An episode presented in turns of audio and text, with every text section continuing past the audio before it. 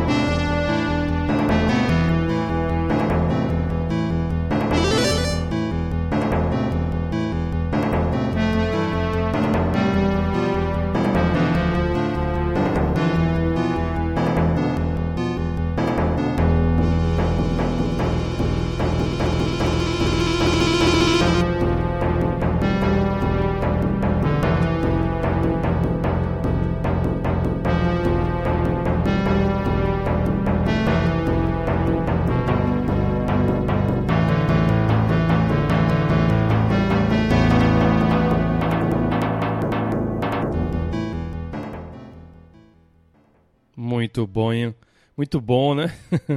Acho que estamos aí já pegando o tom da coisa. Ficamos então aí com a música Closed In Upon Me, por Toru Nakabayashi, para o clássico Altered Beast, que dispensa apresentações, né? O jogo, claro, não tem nenhuma relação em si com o elemento Halloween, mas a música dá um tom bem, né, cabuloso nessa história toda, essa coisa assim meio de órgão, né, de igreja, assim, essa coisa meio, sei lá, tem um, uma mistura aí de etéreo com sinistro aí nessa música. Muito bacana.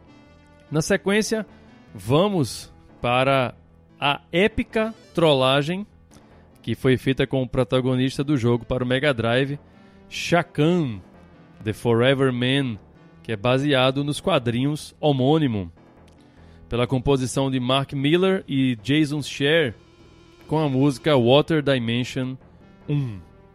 Vamos lá então conferir e depois aos comentários.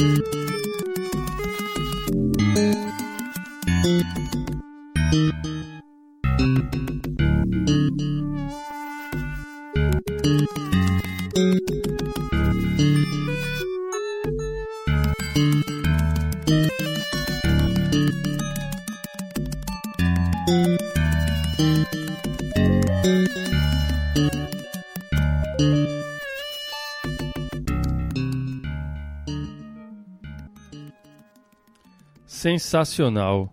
Water Dimension 1 para o jogo Shakan The Forever Man, lançado para o Mega Drive, com as composições aí de Mark Miller e Jason Scher. Eu falei aí trollada épica, porque para quem não jogou esse jogo assim, o Uber casca grossa, é, e não sabe, né, da história, é, o Shakan, ele era um alquimista que além de ser um excelente alquimista, ele era também um excelente espadachim. Só que o seu maior pecado era a sua arrogância, porque ele se valia né, dessas suas habilidades aí para arrotar que ele era o pica das galáxias. Até que a morte viu eh, ele com toda a sua pompa e resolveu oferecer ele um desafio, ao qual, lógico, ele não negou e ainda disse que seria vitorioso. Como prêmio, né, ele venceu a morte, ela garantiu a ele a imortalidade. O que num primeiro momento pareceu algo espetacular, com o tempo ele percebeu que a coisa não era tão divertida assim como ele imaginava, porque ele começou a literalmente a apodrecer à medida que o tempo ia passando, transformando quase num monstro, né, numa múmia viva, mas lógico, né, sem perder as suas habilidades. Então ele procura a morte novamente e pede a ela, né, que ela devolva a ele a mortalidade. E ela diz para ele que dessa vez só em, com uma condição. ele precisa destruir todo o mal que existe no universo. E aí ela coloca ele nessa situação aí, nessas dimensões, e você tem as dimensões da água, do ar, da terra e acho que a do fogo, ao qual o Shakan tem que comparecer a todas elas para poder destruir esses elementais aí, para que ele possa, né, se livrar né, dessa maldição da imortalidade. A trollagem vem aí, né? Porque na hora que ele conclui a sua tarefa, ele procura a morte e diz para ela que o trabalho estava feito. Aí é nesse momento que a morte leva ele até o cume de uma montanha, mostra a ele o universo e diz para ele o seguinte: Eu disse todo o mal do universo. então, nego, ele estava lascado, porque se realmente o universo é infinito, ele nunca ia conseguir garantir a mortalidade dele de volta. Então, fica o recado para você aí. Não seja arrogante. Seja humilde. Humilde não, humilde, né? Na sequência, vamos para o clássico Splatterhouse, baseado aí nos filmes slashers como Sexta-feira 13, Massacre da Serra Elétrica, Evil Dead e afins, com a música Womb Intro por Katsuro Tajima, Yoshinori Kawamoto e Hiroyuki Kawada. Então, se liga aí nesse terror e espero que você não esteja aí melando as calças nesse momento.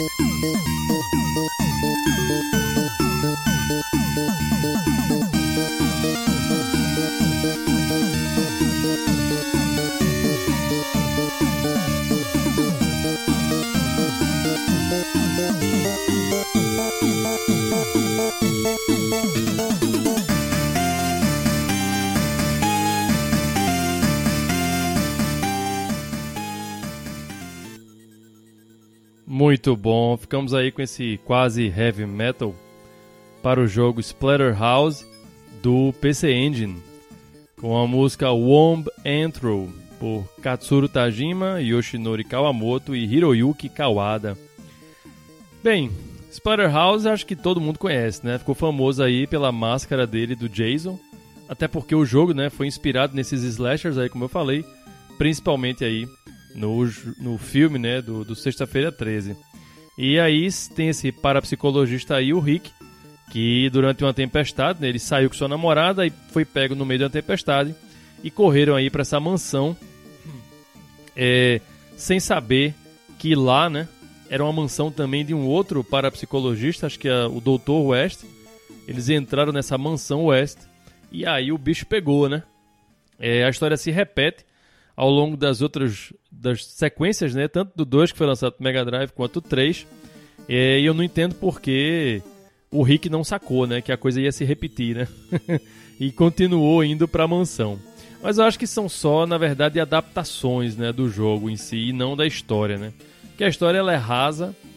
É essa história de salvar a namorada aí, né? Como eu falei, ele vai lá para essa mansão durante essa tempestade. Quando eles entram na mansão, dá um relâmpago lá feioso, a mulher dá um grito, quando ele percebe ela tem desaparecido, ele acorda já praticamente ressuscitado né, pela máscara do inferno, lá, Hell Mask, que fazia parte de um culto maia, o qual ressuscita ele e utiliza o Rick como forma de vingança contra o Dr. West, e aí a história vai se desenvolvendo, eles vão descobrindo, quer dizer, o Rick vai descobrindo a história sinistra, né, por trás dessa mansão macabra. E essa fase aí, com essa música, Womb Intro, lembrando que a vocês que eu estou me referindo ao Splatterhouse do PC Engine, né? o primeiríssimo Splatterhouse. É, a música, a tradução dela, significa o antro uterino. E é o que acontece de fato nessa música, porque logo após o Rick é, derrotar sua namorada, né, porque ela se transforma num monstro e ele é obrigado a matá-la, é, ele fica tão furioso que o monstro que sai de dentro dela né? Aquela coisa do o, o upgrade do chefão, né? Você tem a primeira parte dele e aí tem a segunda parte que é mesmo a parte enfesada. É, ele tá com tanto ódio que ele derruba lá, se eu não estou enganado, o monstro lá fura o chão lá numa porrada colossal que ele dá. E ele vai parar no útero da casa. e ele descobre, na verdade, que a mansão é uma entidade viva que dá luz aos capirotinhos aí e causa esse terror todo. Então essa última batalha se dá mesmo dentro do útero, né? Acho que eu falei, não foi o, o, antro uterino, né? Acho que é o nome da música, né? O Womb Antro. E aí ele derrota lá o monstro, a mansão pega fogo e a história se repete na, nos episódios seguintes. Muito bacana, é um jogo que vale a pena pela, pelo trash, né? O gore que ele traz, é bem divertido, você vê criaturas sendo explodidas na base do soco ou na base da marretada, né? Na parede você vê aquela gosma verde correndo. É bem legal. E foi por essa razão que eu aluguei ele na época para o Mega Drive. É um jogo dinâmico, então você sabe o que esperar, né? Qualidade. Apesar de ser bem repetitivo, o jogo, como eu falei, ele é bem divertido. Então, passamos aí esse momento de tensão, né? Tivemos aí essa apresentação do do som do cartucho, né, nessa atmosfera sombria. Fomos para esse tom mais assim lúgubre, né, efêmero do, do Altered Beast. Passamos pela essa sensação de mistério de que vinha merda por aí, né? Encontramos ela agora no Splatterhouse com esse monstro aí maldito. E agora a gente precisa do nosso alívio cômico, né? Porque o nosso herói não é de ferro e ele precisa de um pouquinho de descanso.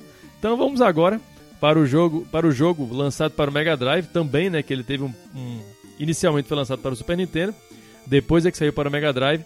Essa versão que eu trago para vocês é a desse console mencionado, o Zombies Ate My Neighbors, com a música Evening of the Undead, pelo compositor Joe McDermott e Eric Swanson, porque não poderia deixar de faltar aqui os zumbis, né? Então vamos lá e se liga aí nessa maravilha.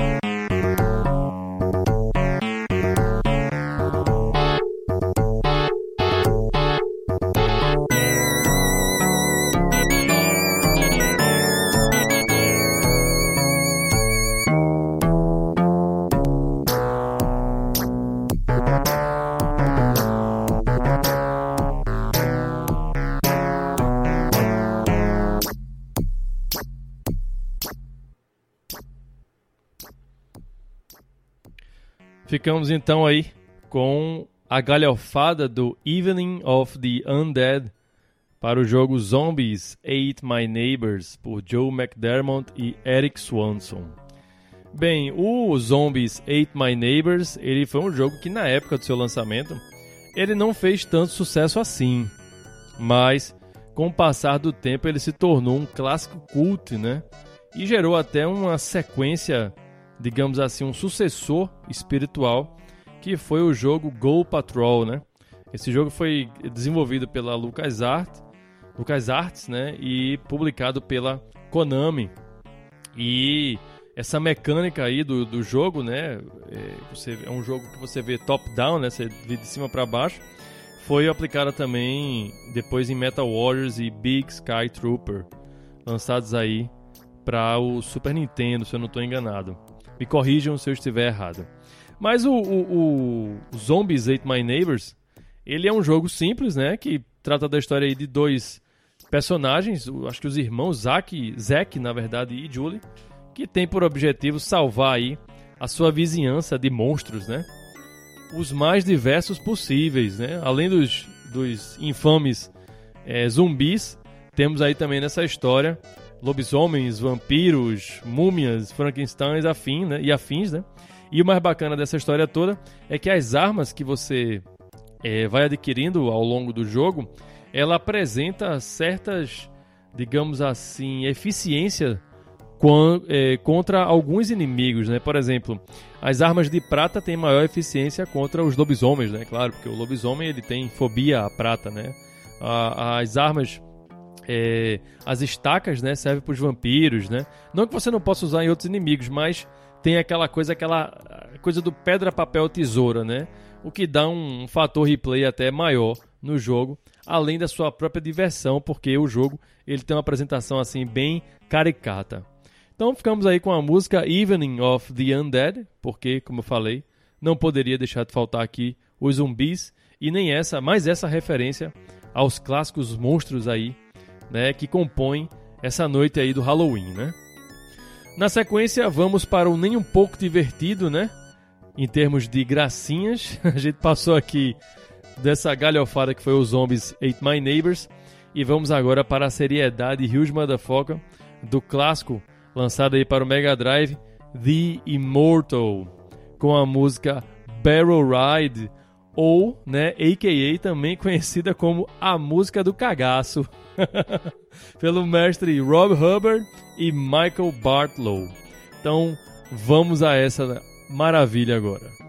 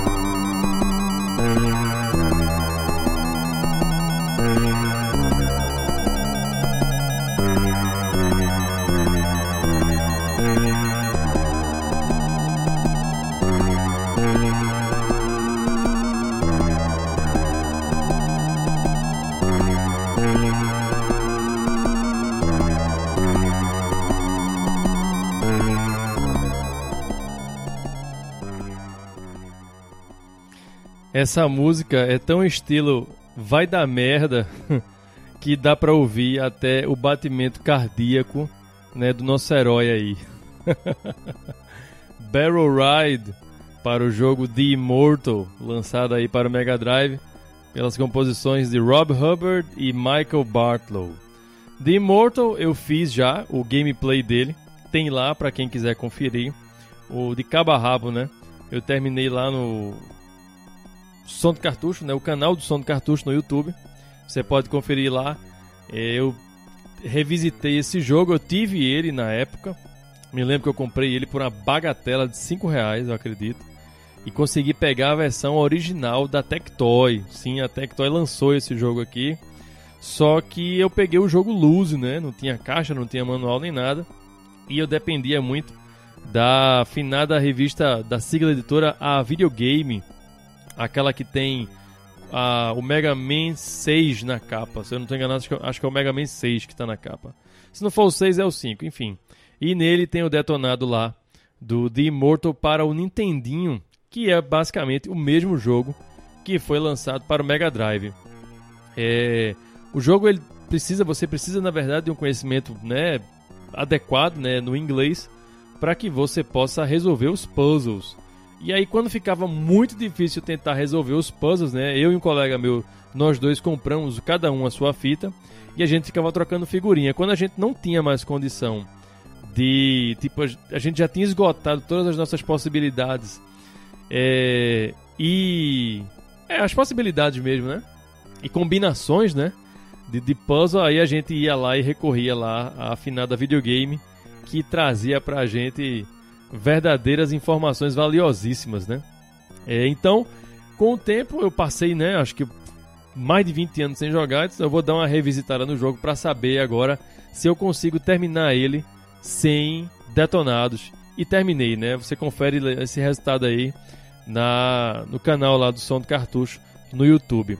Essa parte aí dessa música, Barrel Ride, é justamente na cena do, do de uma espécie de polvo, né, que tem nessa nesse labirinto, né?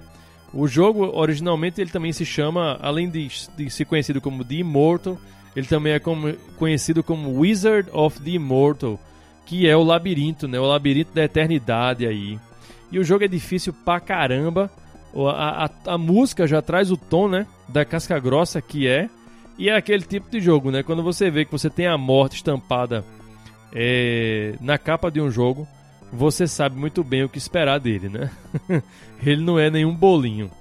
Então, ele, ele bebe muito da fonte lá do Tolkien, né? Inclusive, esse Battle Ride é uma referência direta à escapa, a escapada lá do, dos anões no, nos barris, né? Do filme lá, ou do filme lá, do livro do, do Hobbit, que também virou filme, né? Depois. Então, ele faz meio que essa homenagem aí, só que de uma forma bem tensa, porque o objetivo é você atrair a criatura lá, essa criatura que aparece, digamos assim, naquela fase lá do, do Moria, né? Da, da fase não, né? Do filme lá, aquela cena de Moria que tem aquela aquela criatura lá feita um, um gigante então o que você se depara é isso, né? Esse povo que está tapando lá uma passagem que os goblins não podem atravessar para o, o, o, nível mais baixo do, do labirinto.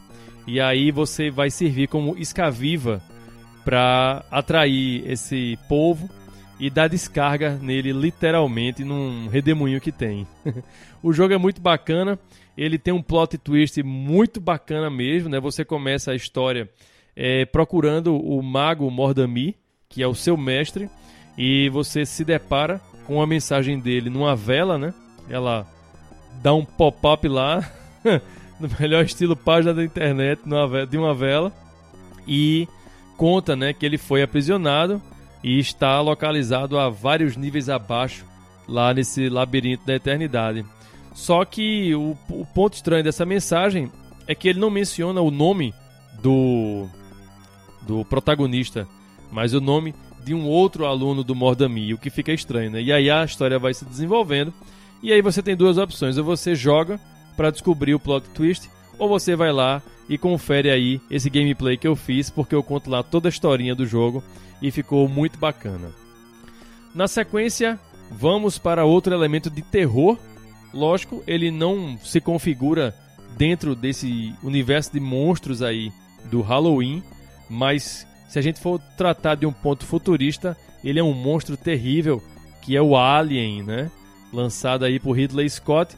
Dessa vez a gente vai ficar com a música é, First and Third Guardians para o jogo Alien 3 do Nintendinho, né? Eu havia comentado agora há pouco que o clássico Imortal, né, teve um porte lançado para o Mega Drive e para o Nintendinho. Aqui não é diferente, né? Esse Alien 3 bebeu muito da fonte do que foi o Alien 3 do Mega Drive. Então vamos aí para essa composição Huge Motherfucker aí do mestre Yeroen Tel. Se liga aí então.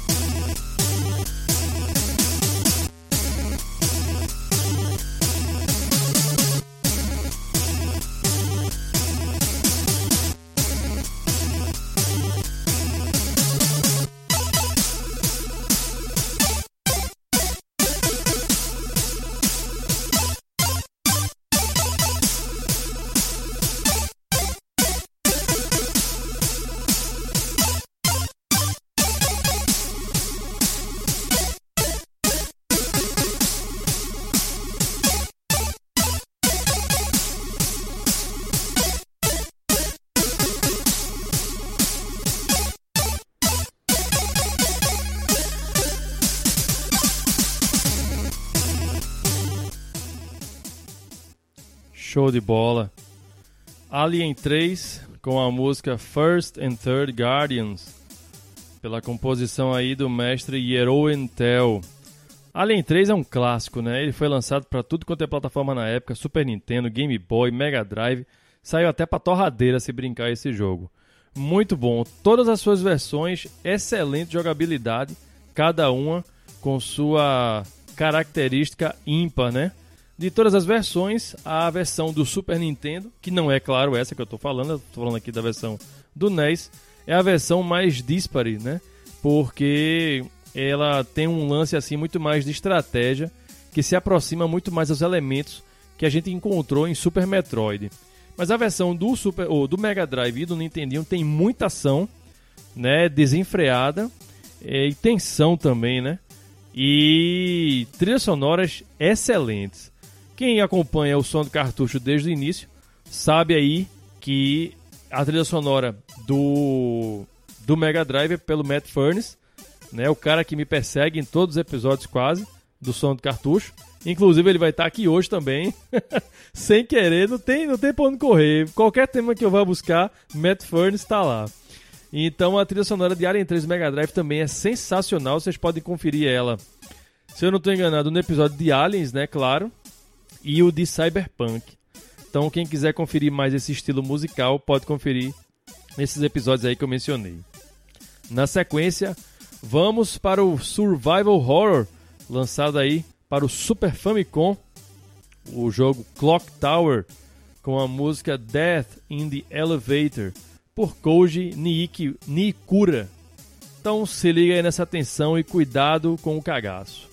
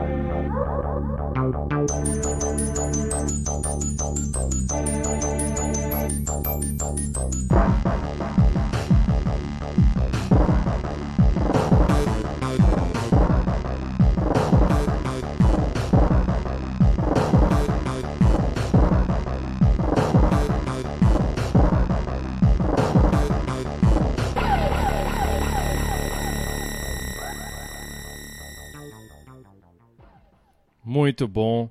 Death in the Elevator, por Koji Niikura, para o jogo Clock Tower, lançado aí para o Super Famicom. Eu acredito que esse deva ter sido né, alguns dos primeiros point and clicks. Né? Eu não me lembro de outro lançado para o Super Nintendo ou Super Famicom. Mas esse Clock Tower, ele é nesse estilo, né, point and click, que não funciona muito bem para quem está jogando com um controle, mas assim, estranhamente ficou legal no, no Super Nintendo. Fez um sucesso, né? Lógico, lá em terras nipônicas, o suficiente para ganhar um porte para o PlayStation, né? Na época, acho que ficou chamado como The First Fear. E aí tornou-se, né, um verdadeiro cult esse jogo. Clock Tower, ele é baseado no filme Phenomena, lançado aí pelo diretor Dario Argento, com a protagonista Jennifer Connelly e ele bebeu muito da fonte desse filme, porque, é, assim como no filme, né, o assassino, o serial killer, é um homem com a tesoura, né? Na verdade, um jovem com a tesoura, que faz parte lá da. É o filho da, da mansão lá do, dos Bartlow, se eu não estou enganado. É, nessa versão aí do Super Famicom também acontece a mesma coisa, né? O assassino também é filho lá do, do dos Barrows, eu acho. É um nome parecido. Inclusive, a própria protagonista se chama Jennifer. Jennifer Simpson e a do filme se chama Jennifer Corvina, sei lá, uma coisa assim do tipo. Enfim, mas são duas Jennifers e estão passando pelo mesmo perrengue.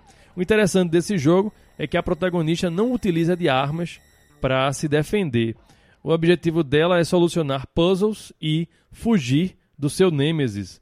É, ou ela se esconde, ou ela é, atrai ele para armadilhas para que ele possa né, se lascar lá.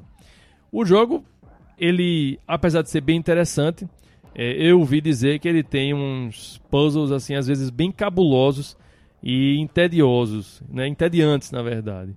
Então, se você for corajoso o suficiente para poder encarar esse survival horror, seja lá para sobreviver ou sobreviver do tédio, fica a dica.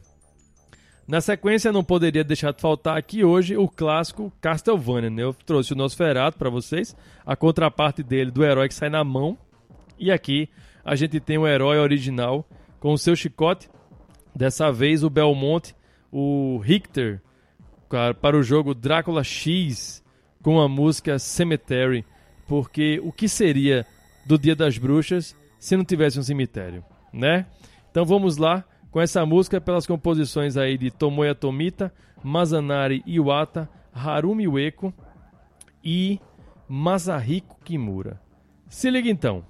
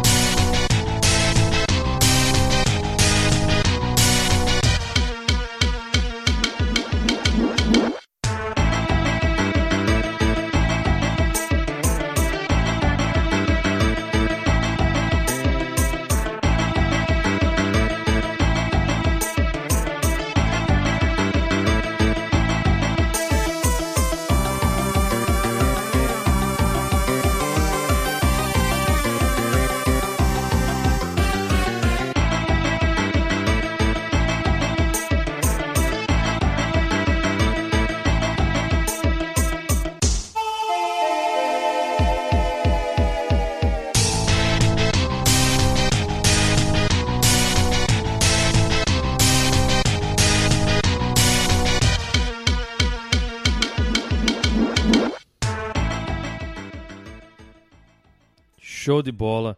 Eu particularmente adoro essa música, assim como a fase dela, né? Na verdade, essa fase aí do cemitério é a equivalente às catacumbas do jogo Symphony of the Night.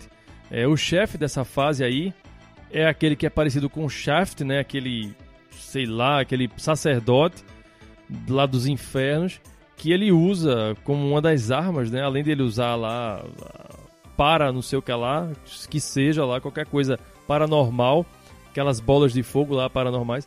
Ele utiliza também lápides, né, de cemitério para poder arremessar contra o nosso herói aí, o Richter, né? É, mas essa música eu acho ela sensacional, ela tem uma, uma coisa assim meio etérea, né? alguns elementos etéreos nela. E essa coisa também da, da velocidade, assim, né? Tipo, agilidade, né? Se liga aí que vai dar merda. E é justamente um, de, um essa fase é um dos pontos onde você faz as bifurcações aí para você garantir o seu melhor final desse jogo. Que não chega a ser diferença nenhuma do pior final, né? A diferença é que você acaba salvando somente sua namorada lá e sua irmã nessa versão aí, né, do Super Nintendo, que é que a gente tá falando, tratando agora a música dela. E na outra, você termina sozinho. Mas assim, nada de extraordinário. Quem quiser conferir o jogo, eu também fiz o gameplay dele lá na, no canal do Som do Cartucho, né? Do cabo a rabo também as gameplays imperfeitinhas do Som do Cartucho para o jogo aí Drácula X, né? Castlevania Drácula X. Na sequência, voltamos, né? O nosso herói se alivia um pouco mais aí, né? Passa do perrengue, essa parte toda aí que ele passou, só tensão. E a gente dá uma relaxada de leve com o jogo Gremlins 2 The New Batch, lançado aí para o Nintendinho pela Sunsoft com a música Ventilation Shafts pelo mestre Naoki Kodaka. Se liga então nessa delícia e depois vamos aos comentários.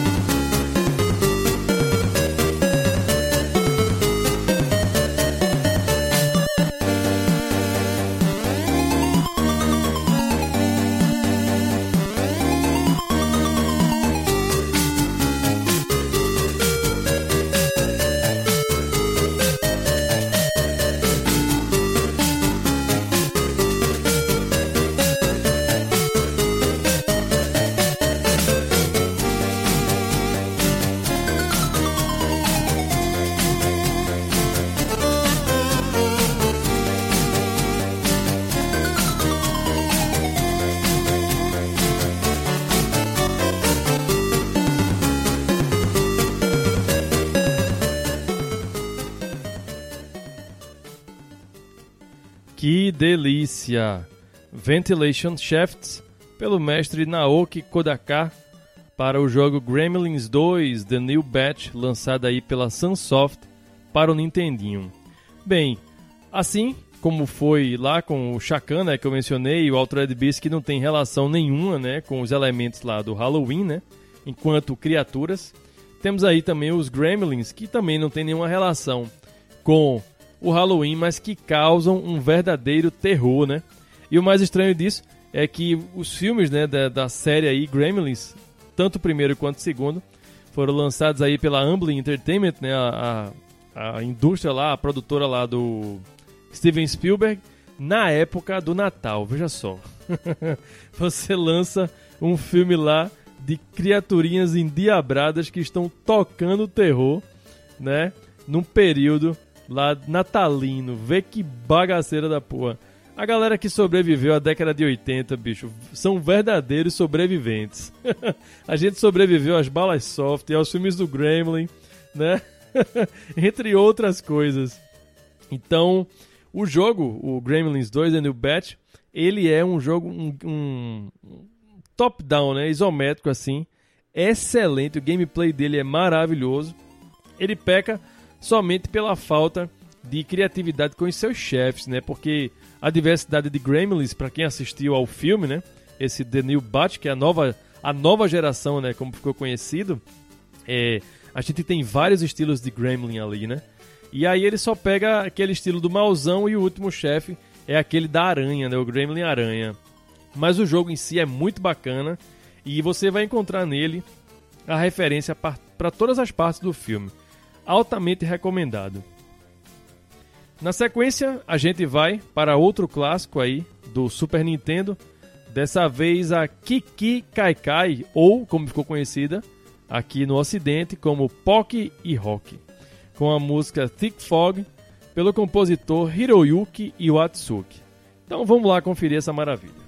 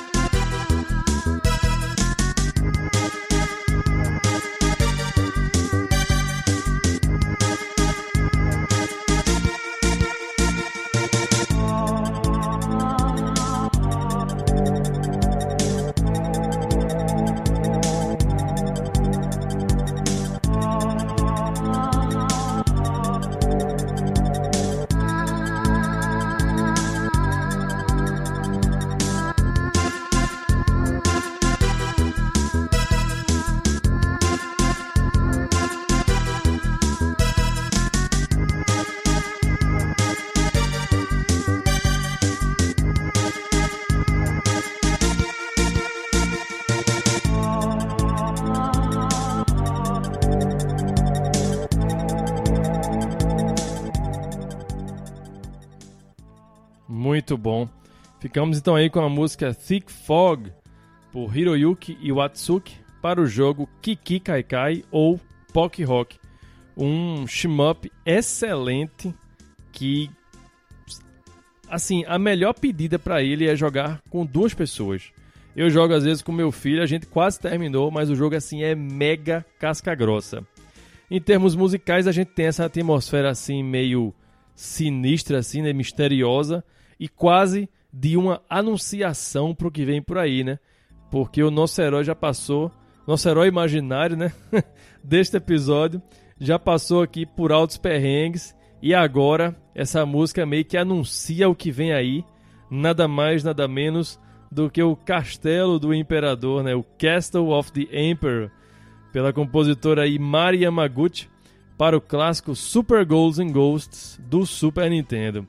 Então agora a gente detona a bunda do último chefe e vamos para o nosso final merecido e alegre. então se liga agora com a faixa aí Castle of the Emperor.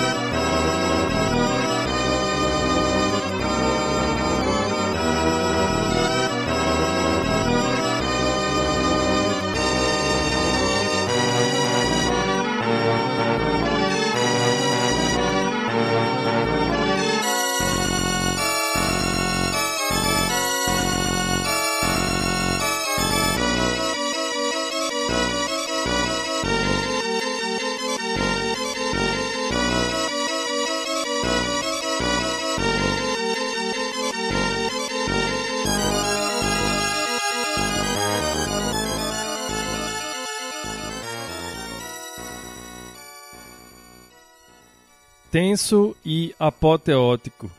Castle of the Emperor, por Mari Yamaguchi, para o jogo Super Ghosts and Ghosts, que dispensa apresentações, né?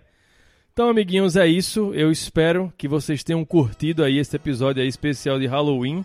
Como eu disse a vocês, foi uma brincadeira só, um motivo só para poder trazer algo novo para vocês aí nessa quarta temporada, que eu espero também que vocês estejam curtindo ela bastante. É isso. Redes sociais aí do Som do Cartucho, sabe onde encontrar, né? Estamos aí no Telegram e no Twitter. Basta digitar lá o Som do Cartucho que você encontra facinho, facinho.